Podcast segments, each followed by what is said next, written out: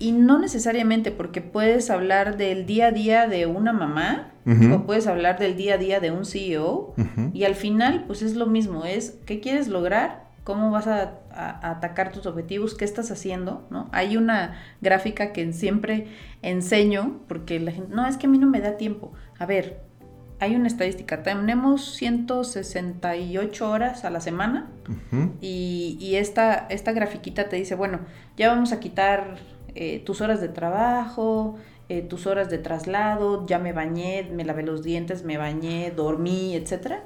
Y esta pequeña grafiquita es tan visual, te demuestra que todos tenemos 38 horas a la semana libres. Bienvenidos a un nuevo episodio de Conversaciones DLC, un podcast de lo cotidiano y lo no tanto. Yo soy Efraín Mendicuti y como saben he creado este espacio para conversar con distintos líderes de pensamiento, de negocios, educación y cultura en el mundo de habla hispana y compartir con todos ustedes cómo estos líderes con su ejemplo y su trabajo nos muestran a todos cómo podemos hacer en nuestras vidas de lo cotidiano algo extraordinario. Comenzamos.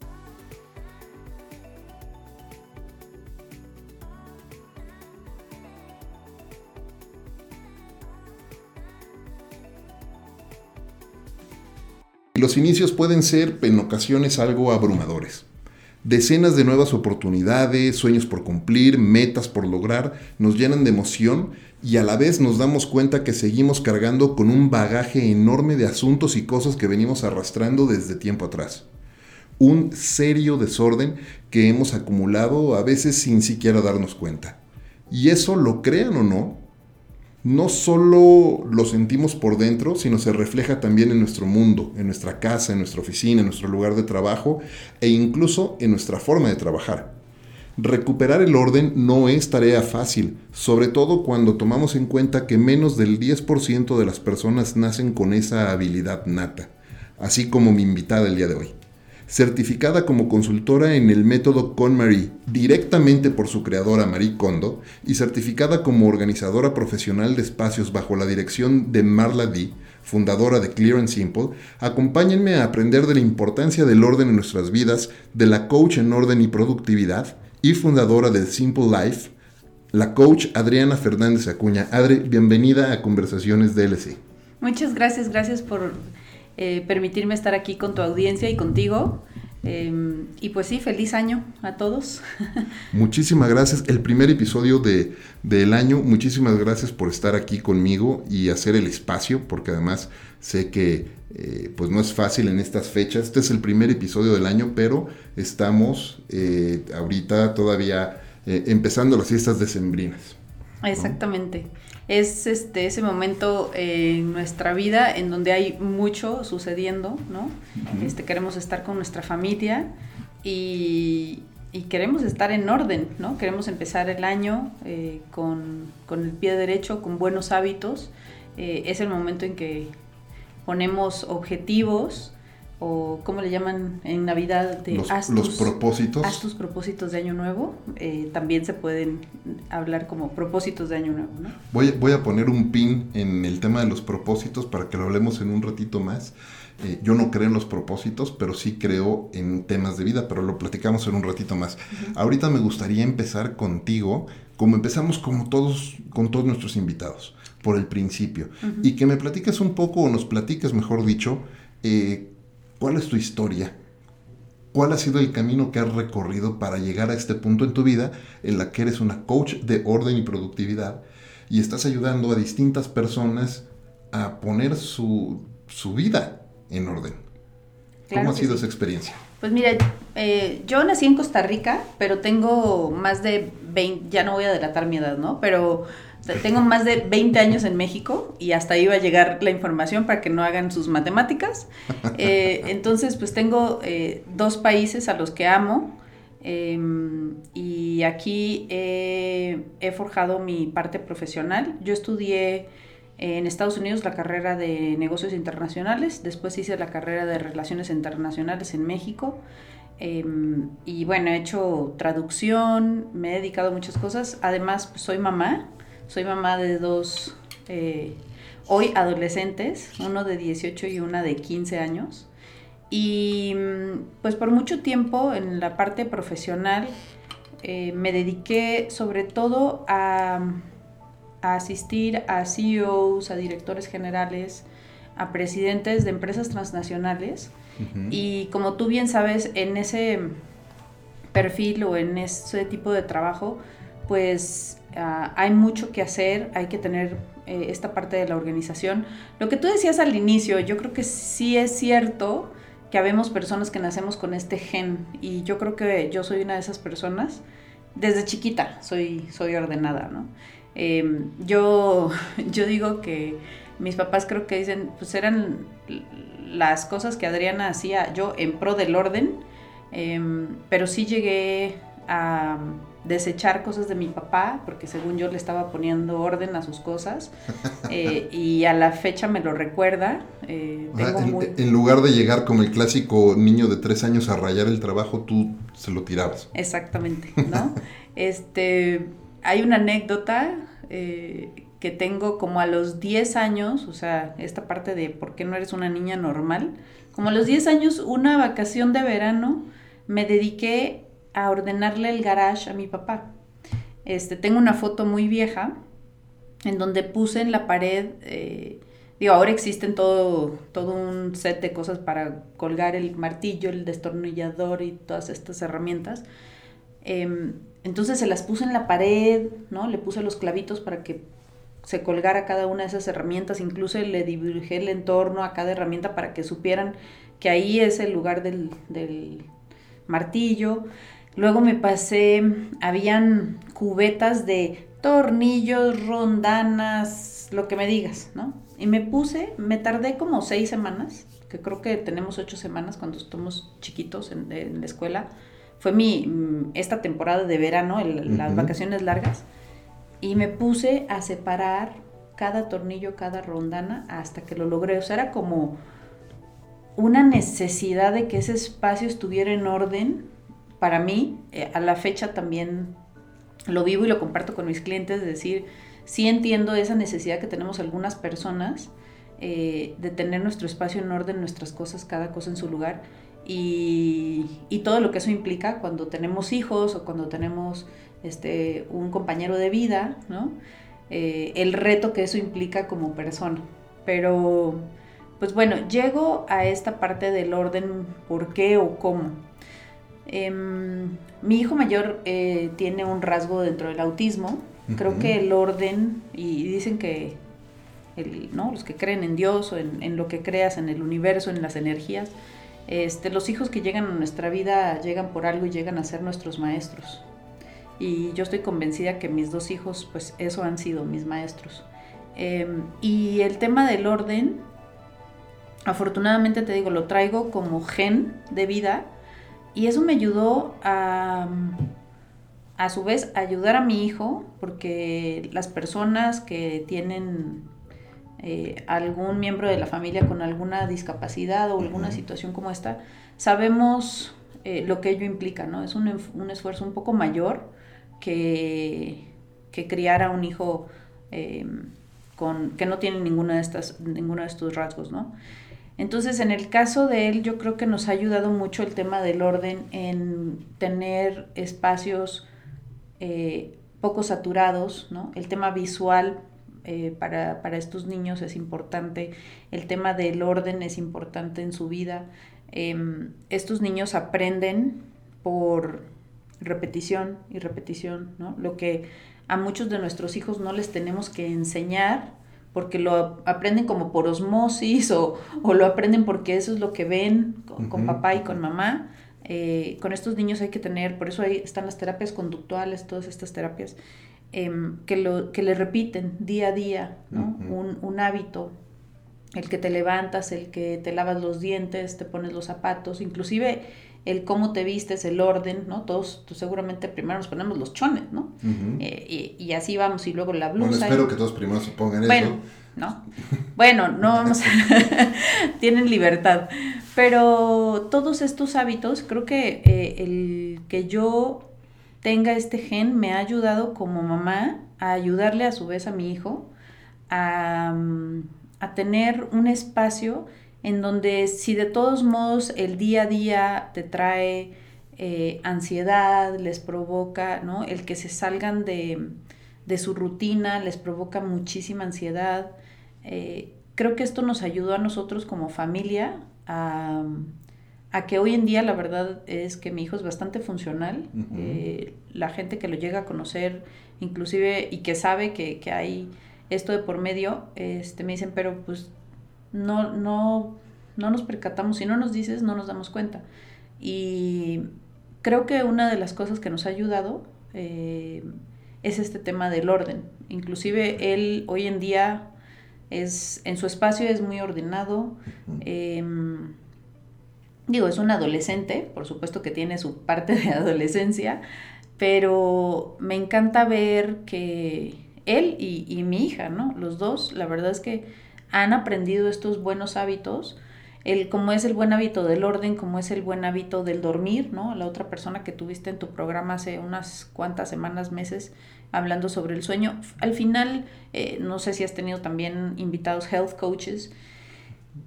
Todos estos son hábitos, y por lo tanto, al ser hábitos, no tienes que nacer con el gen para ser ordenado. El, orden yo digo que es un hábito, por lo tanto todos lo podemos aprender. Por supuesto. Ahora, ¿qué, hay de las, las, personas que dicen que son dentro de su desorden ordenados y que, y que puedes entrar y es una, realmente es un campo de combate, pero saben dónde está cada cosa? Eh, yo les digo que es una buena forma, es, es, es, hacerse un poco, ¿no? Echarse una mentira a uno mismo porque realmente no es así. O sea, sí tienen una noción vaga de dónde están las cosas y supuestamente saben dónde están las cosas. Eh, yo siempre digo que mm, para llegar, eh, el gran problema del desorden no es, pensamos que es la falta de espacio, ¿no? Entonces sí pensamos, si tuviéramos más espacio, eh, sería más ordenado, ¿no? Porque no sé, en, hay, por ejemplo, un estudio que dice que en los últimos 50 años el tamaño de nuestras casas se ha triplicado. Sí. ¿Y qué ha pasado? No, no somos más ordenados, al contrario, somos más ordenados, desordenados. ¿Por qué? Acumulamos Por la acumulación. Entonces, el problema del desorden es la acumulación.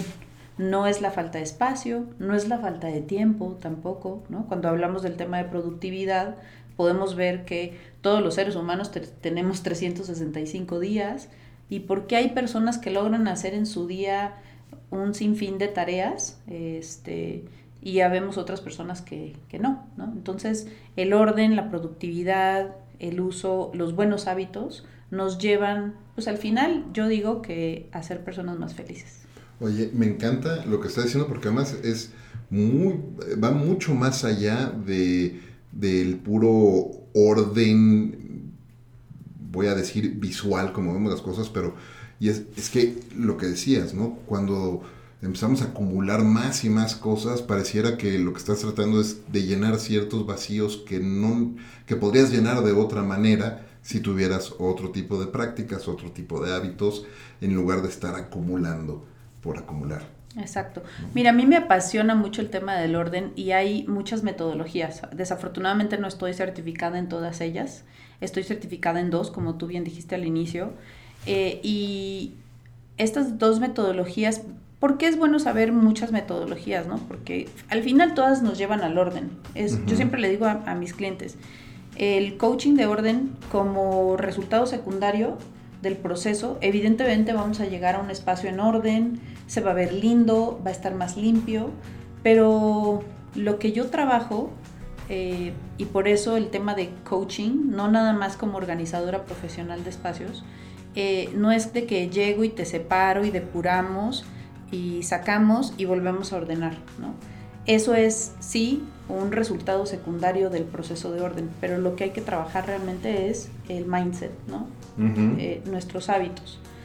Em, porque no es una cosa, o sea, yo por eso trato de trabajar por medio de un coaching. Para enseñarte, sí, herramientas, sí, tips muy prácticos del día a día, eh, sí, un método de, doblado. Eh, hacemos una, yo siempre digo, en esta parte de sacar todo, pues inclusive hay momentos en los que hacemos una reingeniería de los espacios, porque a mí sí me pasa mucho que llego y digo, ¿por qué pusieron las cosas así, ¿no?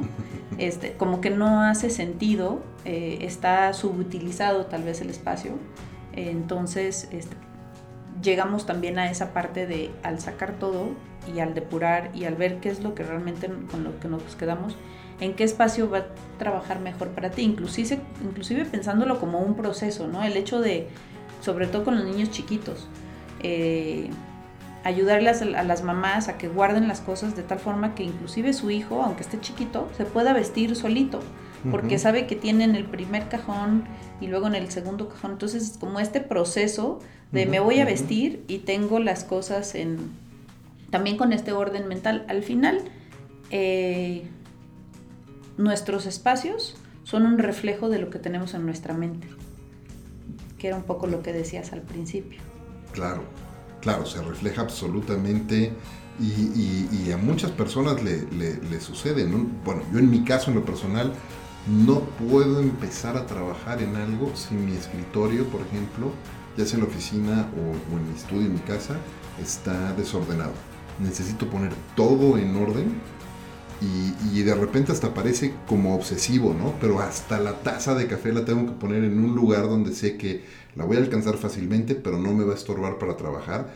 Y cuando me refiero a no, no estorbar, no es nada más al movimiento, sino incluso hasta la vista, no te está distrayendo porque ¿no? Eh, tienes un, un, un setup muy específico, ¿no? Yo en mi caso de verdad tengo un setup tan eh, específico que me ayuda precisamente a poderme mantener enfocado en lapsos, yo trato de trabajar en lapsos de 90 minutos y ese setup me ayuda a hacerlo de esa manera. Sí, y eso no, no es un... Yo sé que luego piensan, esta gente ordenada es como cuadrada y, y súper obsesiva y demás. Eh, no, no lo es. Cuando una de las cosas que yo em, enseño en el taller que doy, lo primero de lo que hablo es sobre cómo funciona nuestro cerebro, porque eh, tenemos tantos malos hábitos y cometemos como tantos errores con nuestro cerebro. Número uno, por ejemplo, creemos que nuestro cerebro es nuestra agenda, nuestro recordatorio, y entonces le explico a la gente, mira, nuestro cerebro fue creado como una herramienta para ser creativos, para ser productivos. No es un recordatorio, por eso se nos olvidan las cosas. Entonces, por eso hay herramientas como un celular en donde tienes un calendario, en donde le puedes poner una alarma, ¿no? Porque se te va a olvidar, nuestro cerebro no funciona, o sea, si te metes a estudiar exactamente las funciones del cerebro, tuve un masterclass con una eh, psicóloga y hablamos mucho de cómo funciona nuestro cerebro, por qué se nos olvidan las cosas, por qué nos volvemos desordenados. Es por eso, porque pensamos o utilizamos nuestro cerebro eh, como una herramienta para lo que no sirve. Es tanto como querer comerte una sopa con un tenedor. El cerebro no, es, no sirve para eso. Entonces, siempre empiezo con esta parte de cómo funciona nuestro cerebro, para qué sirve nuestro cerebro y entonces, ¿cómo es que podemos llegar al orden una vez que entendemos que nuestro cerebro hay cosas que no puede hacer eh, y que no está diseñado para hacer eso, pero sí está diseñado para ser productivo, pero sí está diseñado para que seamos creativos, para crear cosas, ¿no? No está diseñado para, para estas otras cosas que mucha gente lo utiliza. Mm, de, acuerdo. Oye, me, encanta y quiero seguir platicando mucho de, de coaching y del orden y justo quería abordar el tema de qué pasa en nuestra cabeza cuando, eh, iba a ser una de las preguntas que te iba a hacer, ¿qué pasa en nuestra cabeza cuando estamos totalmente desordenados?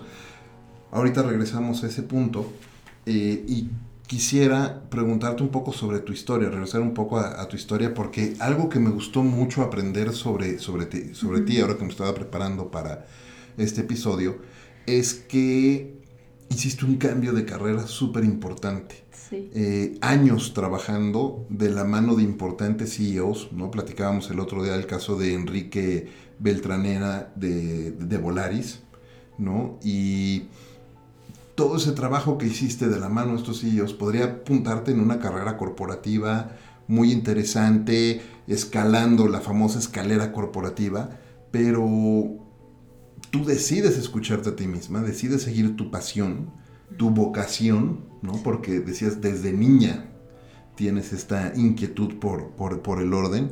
Y quería preguntarte, ¿cómo fue ese proceso de llamémoslo, despertar o de, salir de la Matrix, ¿no? Eh, y decidir perseguir esto que desde niña tenías en ti. Claro.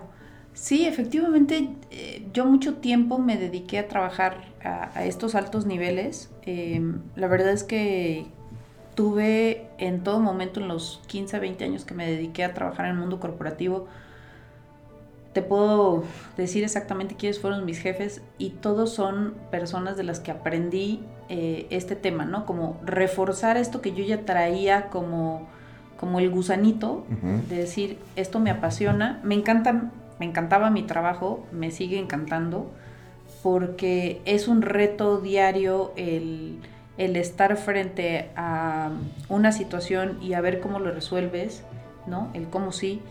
Eh, pero ya en la parte personal, em, llegué a un momento en mi vida y creo que esto más bien fue por, por un tema personal, el decir, algún día alguna empresa puede tomar la decisión por ti, ¿no? Y te pueden dar las gracias. Eh, sobre todo eh, en el puesto en el que yo me, desenvuelvo, eh, pues si llega un nuevo CEO, eh, si llega un nuevo presidente, si llega un nuevo director general, no siempre tienes y tienes que tener empatía, ¿no? Pero a mí me preocupaba mucho esta parte. O sea, hay, dos, cosas que me hicieron tomar la decisión. Uno, esta preocupación porque si algún día alguien toma una decisión por mí, este, quiero estar preparada para el siguiente capítulo en mi vida. Y lo otro fue encontrar, a ver, cuál es mi pasión. ¿no? En algún momento con uno de mis jefes eh, le, comentaba yo esto, hoy en día sigue siendo mi mentor. Em, y yo le decía, oye, si algún día pasa esto, pues me gustaría eh, buscar lo que a mí me apasiona. Y en todo, lo chistoso es que en todas las empresas, no, existen coincidencias en la vida, en todas las empresas en las que yo pude participar, había un tema de change management, ¿no? Un cambio de un espacio cerrado eh, a, espacios abiertos, a nuevas formas de trabajar, a buscar nuevas, ¿no? Desde el flex time, este, el que nadie tiene un espacio asignado, ¿no? Lo que vivimos muchos hoy en día en, en los espacios de trabajo, eh, y entonces ahí era muy interesante ver cómo para nosotros como seres humanos nos cuesta tanto el cambio, ¿no? Había gente que le encantaba la idea de el cambio de oficinas y demás, y había gente que se rehusaba, ¿no? Entonces, em, a partir de, estas cosas que viví yo en las tres grandes empresas en las que trabajé, em, es donde yo digo, este es lo que a mí me gusta hacer y veo que sí es un problema para la gente. El quieren cambiar, quieren cambiar su espacio, eh, están conscientes a veces mucho de los apegos, de los miedos, de las carencias que tienen, pero no saben cómo, ¿no? Entonces a partir de esto es donde yo empiezo a buscar y digo, eh, debe de haber algo a nivel mundial, debe haber una profesión eh, que apoye el tema del orden y eso fue hace seis años que encontré, seis, siete años, este, en donde encuentro este mundo que sí hay, una, sí, o sea, el orden sí es una profesión. En Estados Unidos tiene por lo menos unos 40 años de existir eh, y a la fecha siguen existiendo las organizadores profesionales de espacios. Yo estoy certificada bajo una de las metodologías en Estados Unidos. Después, años después, me encuentro con Marie Kondo, ¿no? famosísima hoy por el programa de Netflix. Eh, y sí, tuve la fortuna de que ella fuera la persona que, me certifica. Eh, hoy en día ya ocupo nivel bronce dentro de las certificadoras. Y, bueno, obviamente hay muchas otras metodologías que al final te llevan al orden. Tal vez el camino no es el mismo, pero el fin eh, o el objetivo es el mismo. Pero en esta parte de, al vivir estas experiencias dentro de las empresas y ver cómo la gente quiere pero no sabe cómo, o quiere pero tiene miedo, o quiere pero sí tenemos esta parte mental, ¿no? Eh, yo siempre le digo a la gente, por ejemplo, el por si acaso. El por si acaso cuando lo traducimos a temas de orden, este, es una mentalidad de carencia. Y eso no nos ayuda como seres humanos ni a ser productivos, ni a ser... ¿Te refieres al por si acaso? O sea, guardo esto por, si, algún día lo necesito. Sí, eh, realmente eso traducido es carencia, porque yo pienso que en un futuro no voy a tener, lo voy a guardar por si acaso, ¿cierto? El, abrigo que nunca usa, y además en México, ¿no? Que nunca vas a necesitar ese abrigo y, lo sigues guardando en lugar de donarlo a alguien que sea útil para alguien eh, hay razones psicológicas por qué tenemos este tipo de comportamientos. Entonces, el por si acaso se traduce en una carencia, en, en, tener más bien esta mentalidad de carencia de, como no estoy segura qué nos depara el futuro, pues lo voy a guardar por si lo necesito. Y la vida misma te, te dice o te demuestra que no lo necesitas y que no lo necesitaste y tal vez cinco años después algo pasa en tu vida y logras darte cuenta que nunca lo necesitaste y por fin lo sacas del closet y lo donas. Este, otra de las cosas, por ejemplo, que nos, que nos habla de, de, los espacios, cuando yo llego a lugares, yo siempre le digo, esto es como ir al doctor, ¿no? No me pueden llamar y decir, oye, ¿cómo cuánto cobras? Y no, yo necesito ir a tu espacio porque tengo que ir a ver al enfermito, ¿no? O como el doctor que te, tal vez por teléfono te dice, bueno, tómate esto, pero venme a ver para revisar. Lo mismo pasa eh, con, este, con este servicio de coaching. Yo necesito ver tu espacio para darte un diagnóstico. Entonces, cuando veo también estas situaciones en donde la gente tiene mucho de todo o mucho de, por ejemplo, ropa, vamos a hablar de algo como muy sencillo de, visualizar, eh, que tienen, señores, 30 camisas blancas. Eh, nos vamos un poco a qué pasa, o sea, como cuál ha sido un poco tu historia de vida, eh, para entender por qué necesitas tener realmente no necesitamos tener 30 camisas blancas y además tienes la azul y la celeste y la de rayitas y etcétera, etcétera, ¿no? Pero bueno, en un guardarropa de, hombre eh, puede, puede darse este fenómeno y lo que hacemos realmente es llenar un vacío. Cuando hablamos de acumuladores compulsivos, por ejemplo, que eso es lo que les di, así les llaman en la tele, pero realmente se llama el síndrome de Diógenes eso es lo que... Síndrome. De Diógenes. Síndrome de Diógenes. Síndrome de Diógenes es lo que padece la gente a la que en la tele le dicen acumulador compulsivo. ¿Y por qué estas personas llegan a eso? Porque tienen un vacío. Entonces llenan el vacío, o sea, llenan sus espacios vacíos con cosas. El vacío es emocional. Es lo que te iba a decir, es un vacío emocional derivado de alguna carencia o de algún sentimiento de, abandono o alguna pérdida en, algún momento. Exacto, entonces no soy terapeuta, ¿no? Dicen que el coaching eh, es para trabajar la mejor visión de ti a futuro, no, es que tenemos que regresar, ¿no? Para eso pues busca una terapeuta y hay terapeutas eh, especializadas en, el, en trabajar con personas que tienen este tipo de trastornos, ¿no? Este, yo siempre es de aquí a dónde quieres llegar y entonces yo soy tu guía, tu apoyo, para, llevarte ahí. Pero sí este, es muy importante como coach eh, de orden entender como, pues sí, cuál es tu problema para yo poder hacer un diagnóstico y saber cómo te puedo ayudar. Entonces, este tipo de elementos, cuando voy a los espacios, puedo darme cuenta. Hay estudios que dicen, una persona que tiene un escritorio lleno de papel este, y de cosas, ¿qué te dice esa persona? No, es que estoy súper ocupado, ¿no? Y tengo mil cosas que hacer. La verdad es que no, son decisiones postergadas o decisiones que no queremos hacer. Entonces, ¿cuántas personas has conocido tú o de alguien que nos escuche? Tienes mil proyectos, pero no, no terminas de hacer uno o no... Entonces, esta parte de, de, decir, bueno, hoy me voy a enfocar o en los próximos seis meses eh, voy, me voy a enfocar a este proyecto, a este producto, a este servicio que quiero crear y lo voy a hacer y me voy a poner un calendario y lo voy a hacer mensual, semanalmente, ¿no? Todo esto que hemos aprendido de nuestro coach Brendan Burchard, que también me encanta este, ese tema. Pero nuestros espacios nos dicen, nos dicen mucho de, de nosotros. La verdad es que es como una radiografía. Totalmente. sí, sí, sí. Totalmente. Pero además, eh, ahorita que decías esto de los proyectos y los papeles acumulados en un escritorio, eh, a veces no necesariamente necesitas tener toda esa pila de papeles en el escritorio para saber que alguien tiene una pila enorme acumulada de asuntos pendientes en su cabeza y, que se necesitan resolver. Y lo que dices, ¿no? La mejor práctica, ponerle una fecha, ponerle un deadline y ponerte una rutina para empezar a, sacar las cosas, ¿no?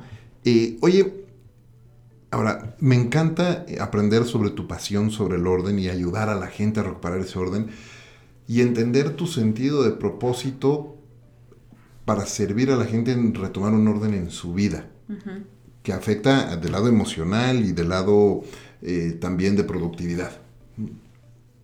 Ahora, una de las cosas, ahorita mencionabas a Brandon, y una de las cosas que, que él menciona mucho es necesitas tener un modelo de negocio para sostener esa misión. Porque de repente a la gente que nos gusta ayudar a otros y servir a otros por vocación, por servicio, porque queremos generar este tipo de contenidos y ponernos allá afuera en servicio de otros. También necesitas un modelo de negocio que te genere un ingreso para poder sostener ese mensaje allá afuera. Eh, ¿cómo, ¿cómo, has abordado tú eh, este proceso? ¿Y cómo has abordado esto para convertir tu propósito, tu vocación, tu misión de vida en un modelo de negocio que te permita además no solo servir a, más, cada, a cada vez más personas, pero también tener la vida que tú quieres tener? Claro. Sí, estoy en, como dice Brendan, estoy en el camino, ¿no? Creo que siempre tenemos eh, muchas opciones, eh, depende de esta parte de tu pasión, de, tu, de, dónde quieres llegar, a quién quieres impactar, este, a quién quieres ayudar. Em, entonces, lo hago desde, o sea, hago eh, o estoy en el proceso de crear ciertas cosas, este, imparto talleres, también me gusta trabajar mucho con pymes, tengo toda esta experiencia trabajando con empresas y creo que eh, sobre todo las empresas eh, familiares, ¿no? En donde cómo se hacen las cosas, pues como dice el papá, el abuelito, ¿no? El fundador. El fundador. ¿Cómo, ayudas a una, cómo ayudas a una empresa, a una pyme? ¿En qué consiste el trabajo de coach de orden y productividad? para una pyme, porque me queda claro el concepto para un, en lo personal, ¿no? Y ayudar a una persona en sus hábitos y en, casa tal vez, o algún emprendedor o self-employed, ¿no? Pero en una empresa, ¿en qué consiste el trabajo? O sea, ¿trabajas en sus procesos? ¿En qué? Exacto. Sí, sí trabajamos sobre el espacio, porque por esta parte, sí, de, desde tener una cosa tal vez muy sencilla, desde tener una política de escritorio, aunque sean cinco personas, tenemos, si, tenemos un espacio que compartimos con, otras personas, tenemos que tener una política de escritorio limpio. ¿Qué puedes tener, qué no puedes tener en el escritorio? Y no lo digo yo, lo dice la ciencia, ¿no? ¿Qué, deberías de tener en tu escritorio o cada una de las personas en tu, en tu empresa, por más chico o más grande que sea, estos elementos sí se puede tener, esto no se puede tener. Entonces, desde implementar una política de escritorio limpio, eh, aunque sea la empresa del abuelito, porque encontramos escritorios, así como nos pasa en la vida, en lo personal, si yo soy una persona que no me, me da esta ansiedad, o sea, por ejemplo tú, ¿no? Efraín, que tú me decías, yo para iniciar a trabajar necesito tener mi espacio de trabajo con tales y cuales elementos y la taza tiene que estar acá. Imagínate que tú, y sobre todo ahora que los, los espacios son abiertos, que tu compañero de al lado es este otro galán con su stack de papeles, pero el peluche y la foto y bueno, lo que tú me quieras contar, ¿no?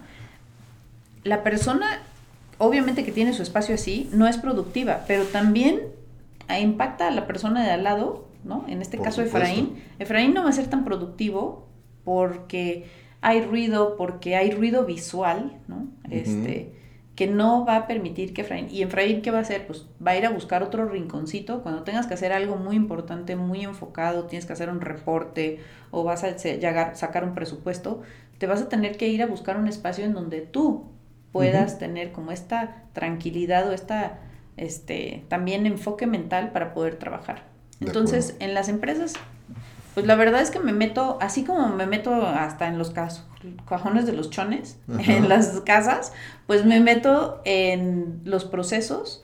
Este, estoy eh, tomé una certificación en auditoría interna. Digo, no me dedico a ser auditor interno, pero son, eh, eso lo que me ayudó y lo que me enseñó es a poder revisar los procesos.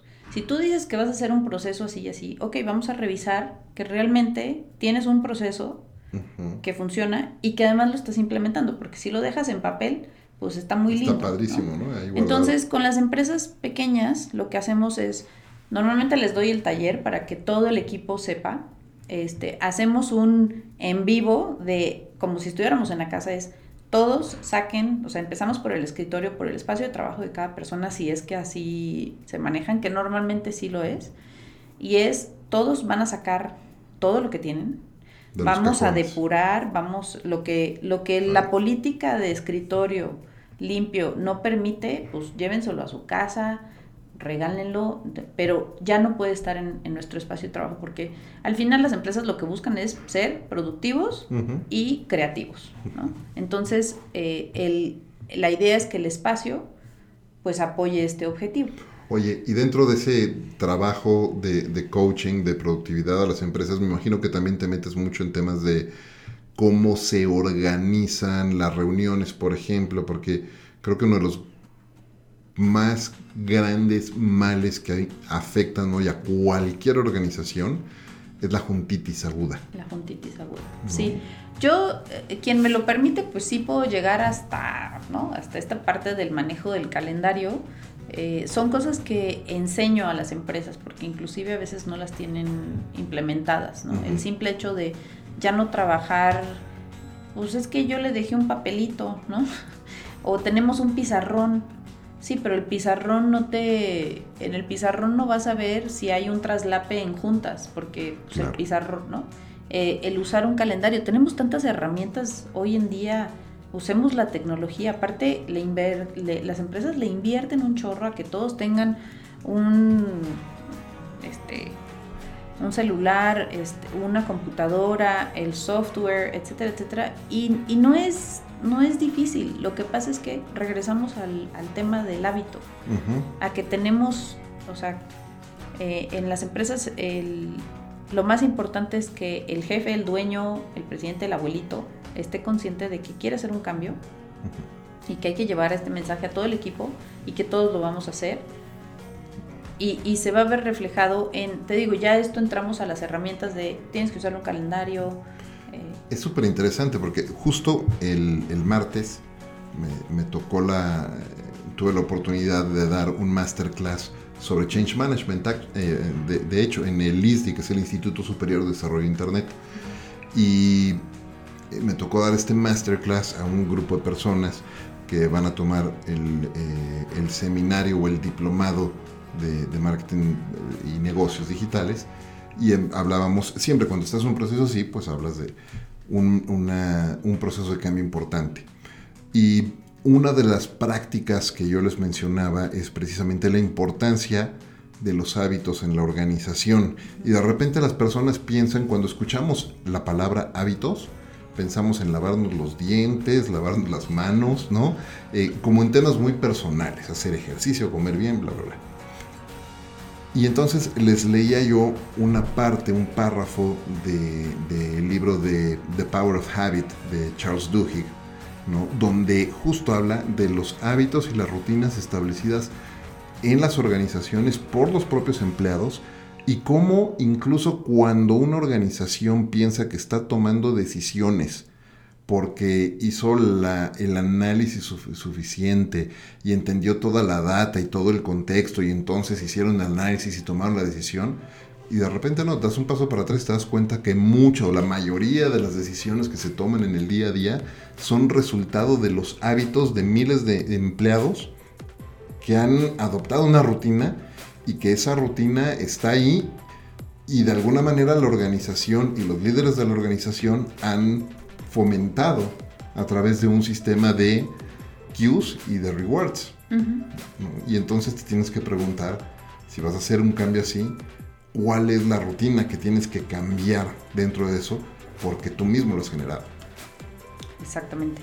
Sí, este, encontramos esto mucho dentro de las empresas y dentro de nosotros mismos, ¿no? El tema de, de los hábitos, este, al revisar, cuando, cuando hablas de, empresas, y, y, no necesariamente porque puedes hablar del día a día de una mamá, o puedes hablar del día a día de un CEO, y al final, pues es lo mismo, es qué quieres lograr, cómo vas a, atacar tus objetivos, qué estás haciendo, ¿no? Hay una gráfica que siempre enseño, porque la gente, no, es que a mí no me da tiempo. A ver, hay una estadística, tenemos 168 horas a la semana y, esta, esta grafiquita te dice, bueno, ya vamos a quitar eh, tus horas de trabajo, eh, tus horas de traslado, ya me bañé, me lavé los dientes, me bañé, dormí, etc. Y esta pequeña grafiquita es tan visual, te demuestra que todos tenemos 38 horas a la semana libres. O sea, ya quitamos lo, todo lo básico. Pues todo lo que todo tuvimos que hacer, ¿no? Este, bueno, quien no se bañe tal vez ahí tiene una hora más. Este, ¿no? Pero eh, en, esta parte de cuando lo haces como... Si vemos que alguien tiene, en lugar de 38 horas, tiene 42, es que no se está bañando. Pues quién sabe, algo está dejando de hacer. De lo, de lo, o sea, hicieron este estudio de lo que comúnmente todos tenemos que hacer en nuestro día, ¿no?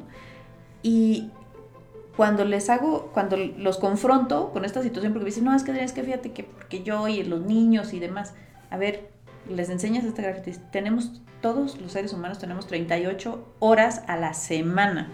¿Te parece poco? 38 horas a la semana libres para hacer lo que, hacer ejercicio, ver a tu, ¿no? Salir de date con tu marido, eh, ver a tus hijos, jugar, ver una película, leer, no sé, lo que me digas. Y yo, yo siempre se las enseño porque pues sí, la gente me sale con, yo les digo con sus pretextos de es que no tengo tiempo, porque es muy común escuchar a la gente, no tengo tiempo. Eh, yo siempre les digo, cuando pasa eso, hagan una bitácora y van a encontrar sus ladrones de tiempo. ¿Quiénes son tus ladrones de tiempo? Netflix es tu ladrón de tiempo, este, eh, redes sociales es tu ladrón de tiempo. ¿En dónde pierdes el tiempo? Jugando, viendo la tele. Nuestro querido Brendan nos habla mucho de eso, él no ve la tele. Porque sí es, o sea, yo cuando vi esta gráfica dije, oh, ¿no? Gracias que llegó a mis manos, porque ahora a todo mundo se la pongo enfrente perdón. ¿no? Ojalá, ojalá nos la puedas compartir para ponerla con las notas del programa para que la gente lo pueda, claro, te, la, te la comparto para que, para que la subas. Este, y ahí viene eh, como el pie, eh, muy, muy, visual, por eso me encanta, porque yo, yo soy muy visual, digo, evidentemente por eso trabajo sobre los espacios, pero es tan visual esta parte de, ok, ya ya tengo mis, mis horas de trabajo, mis horas de sueño, mis horas de comida y aún así tenemos 38 horas. Entonces no hay pretexto de, de nada. Oye, el tiempo se está pasando rapidísimo y no quiero dejar de preguntarte todavía varias cosas. Y lo primero que quería preguntarte eh, ahorita es, dentro de, has mencionado que trabajas con distintas metodologías y herramientas y, has eh, trabajado en obtener distintas certificaciones. Dentro de todos los sistemas de orden que has aprendido o que has integrado en tu práctica como, como coach de orden, e incluso las nuevas que has desarrollado tú, porque uno como coach terminas eh, tomando lo que aprendiste, lo integras, lo metes a la licuadora y creas tu propia metodología que es con la que puedes ayudar mejor a tus clientes. Claro. Eh,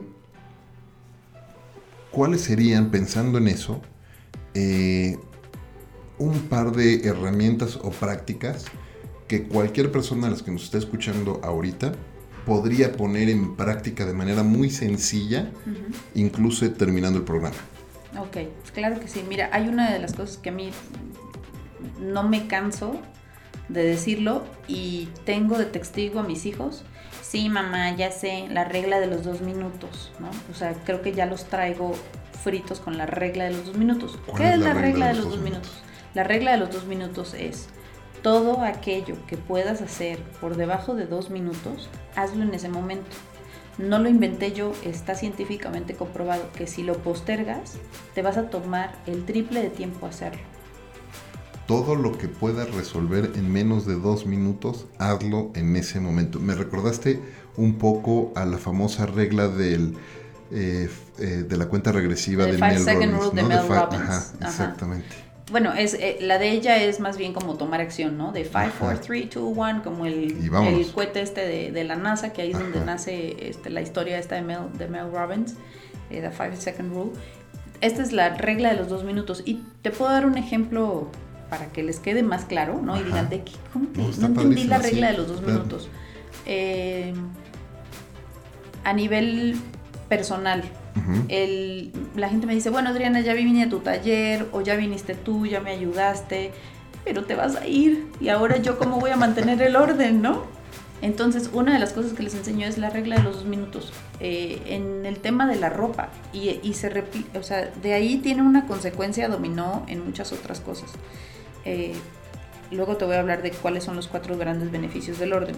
Entonces, si tú llegas a casa, te vas a quitar la ropa porque te vas a poner la pijama o te vas a poner la ropa para irte al gym, porque eso es lo que te toca en tu rutina. Eh, en ese momento, a veces la gente, yo sé que llegamos cansados y que tal vez no tuvimos un buen día, pero quítense la ropa y lo que esté sucio, directo al bote de la ropa sucia lo que esté limpio, si es el traje, el saco, la gabardina, porque pues eso no lo lavamos diario, cuélguenlo. Porque entonces, ¿qué pasa? Hay gente que tiene el mal hábito de agarrar la elíptica, el sillón, lo que me digas, y entonces empiezan a aventar, ¿no? Y díganme sí o no. Si lo hacemos diario, son cinco días de trabajo. Si, lo, si llegamos, nos quitamos la ropa, nos ponemos la pijama y hacemos eso que nos toma menos de dos minutos desvestirnos, este ¿Qué pasa si hacemos, si, si hacemos este ejercicio del sillón de la elíptica? El sábado te tardas más de una hora a veces en, en, atacar ese espacio. Claro. Eh, lo que pudiste haber hecho diario en dos minutos, lo terminas haciendo una hora. Lo que te puede ocupar 10 minutos en total en la semana se convierte en 60. Y entonces ese mal hábito, y eso lo puedes replicar en los trastes. Llegas, pues, yo, y les digo a mis hijos, nosotros no tenemos ayuda en casa porque es una decisión personal que he tomado yo para que se vuelvan independientes y, ayuden y demás. Es, este, si llegas, o sea, ¿tuviste el tiempo de venir hasta donde se dejan los trastes sucios? Lávalo entonces tarda menos dos minutos y se va a mantener el orden en tu cocina, no van a venir malos olores, no vienen las moscas, eh, eh, etc, etc, ¿no? Una serie de cosas. En la parte del tiempo, en la parte del ahorro, en la parte del dinero, o sea, pues todo implica luz, agua, jabón, lavar cosas que no estaban sucias, que ahora están sucias, ¿no? Y si esto lo llevamos, la regla de los dos minutos, lo llevamos al espacio profesional, que también van a decir, bueno, sí, eso en la casa, pero en la parte profesional, a ver, te pasa que recibiste una llamada de un cliente muy importante o alguien te contactó e interesado en tu servicio y en ese momento no lo guardas. No guardas el teléfono porque ¿por qué? Porque creemos que nuestro cerebro va a ser nuestro recordatorio y se va a acordar. Y al final del día o mañana que dices, tengo que regresarle la llamada a esta persona que, me, contactó. Ya perdiste el teléfono, ya no sabes dónde está, claro. Entonces, guarden los teléfonos, agenden. ¿Cuánto te toma meter en tu calendario una cita? Porque se te, o sea, ahorita te entró una llamada, quedamos Efraín y Adrián así, que el próximo tal día, tal hora nos vemos en tal lugar. Y dices, me voy a acordar. no te vas a acordar, ¿no? Entonces todos estos son, pues estos ladrones de tiempo, no somos productivos, ¿Qué viene después? La ansiedad, el estrés, porque se me olvidó la cita, porque ya tal vez hasta tengo un que pagar algo, ¿no? Porque se me olvidó pagar la tarjeta de crédito. O sea, replica en otros aspectos de tu vida, en dinero, en tiempo, en ansiedad, en estrés. Claro, porque además, construyendo un poco sobre lo que comentas, el, la memoria es como, la voluntad, es casi un músculo, ¿no? Y, se cansa. O sea, igual la tienes que fortalecer y ejercer y fortalecer, pero también se cansa. Y, y si estás dependiendo de tu memoria todo el tiempo, pues es selectiva, ¿no? Y no va a haber cosas que, que, mantengan ahí. Reticular Activating System, el sistema reticular activo, que es famoso, que es esta parte. O sea, nuestro cerebro tiene cierta capacidad. Eh, y no va a poder retener todo. Por eso cuando dicen el ejemplo, lo dice Mel Robbins, cuando compramos un coche rojo, y entonces empezamos a ver muchos cosillos rojos o cuando nos embarazamos y entonces empiezas a ver mucha gente embarazada. ¿Por qué? Porque no es que no, es que ahora hay gente más gente embarazada, no. Es que como tú estás en ese momento de vida, entonces tu cerebro tiene, es como, ah, ok, en esa información en la que me estoy este, enfocando. Eso es lo que pasa realmente con el cerebro. Oye, Adri, déjame, déjame avanzar un poco con esto. Eh, mencionaste cuatro beneficios del orden. ¿Cuáles son? Los cuatro grandes beneficios del orden. Bueno, el tiempo, ¿no? Lo que hemos estado platicando. Eh, el tema del ahorro. El perdemos. Em, perdemos tantas cosas que tenemos que reponer o no sabemos que lo teníamos y lo volvemos a comprar. Eh, o sea, podemos tener grandes pérdidas de dinero por no tener orden. ¿no?